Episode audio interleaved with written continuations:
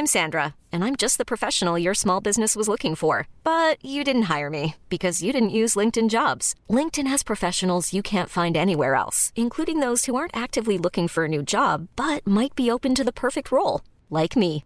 In a given month, over 70% of LinkedIn users don't visit other leading job sites. So if you're not looking on LinkedIn, you'll miss out on great candidates like Sandra. Start hiring professionals like a professional. Post your free job on linkedin.com/achieve today.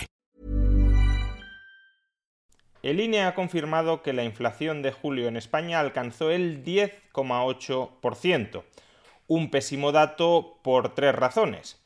La primera es que se trata de una de las tasas de inflación más altas de toda la eurozona, lo cual contribuye a deteriorar nuestra competitividad exterior. La segunda es que este dato añade más presión al Banco Central Europeo para que siga subiendo tipos de interés, y cuanto más suban los tipos de interés, más se incrementa el riesgo de recesión.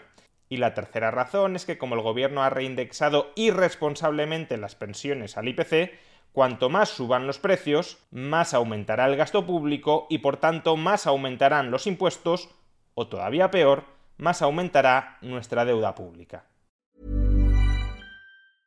Ever catch yourself eating the same flavorless dinner three days in a row? Dreaming of something better? Well, HelloFresh is your guilt-free dream come true, baby. It's me, Keke Palmer. Let's wake up those taste buds with hot, juicy pecan-crusted chicken or garlic butter shrimp scampi.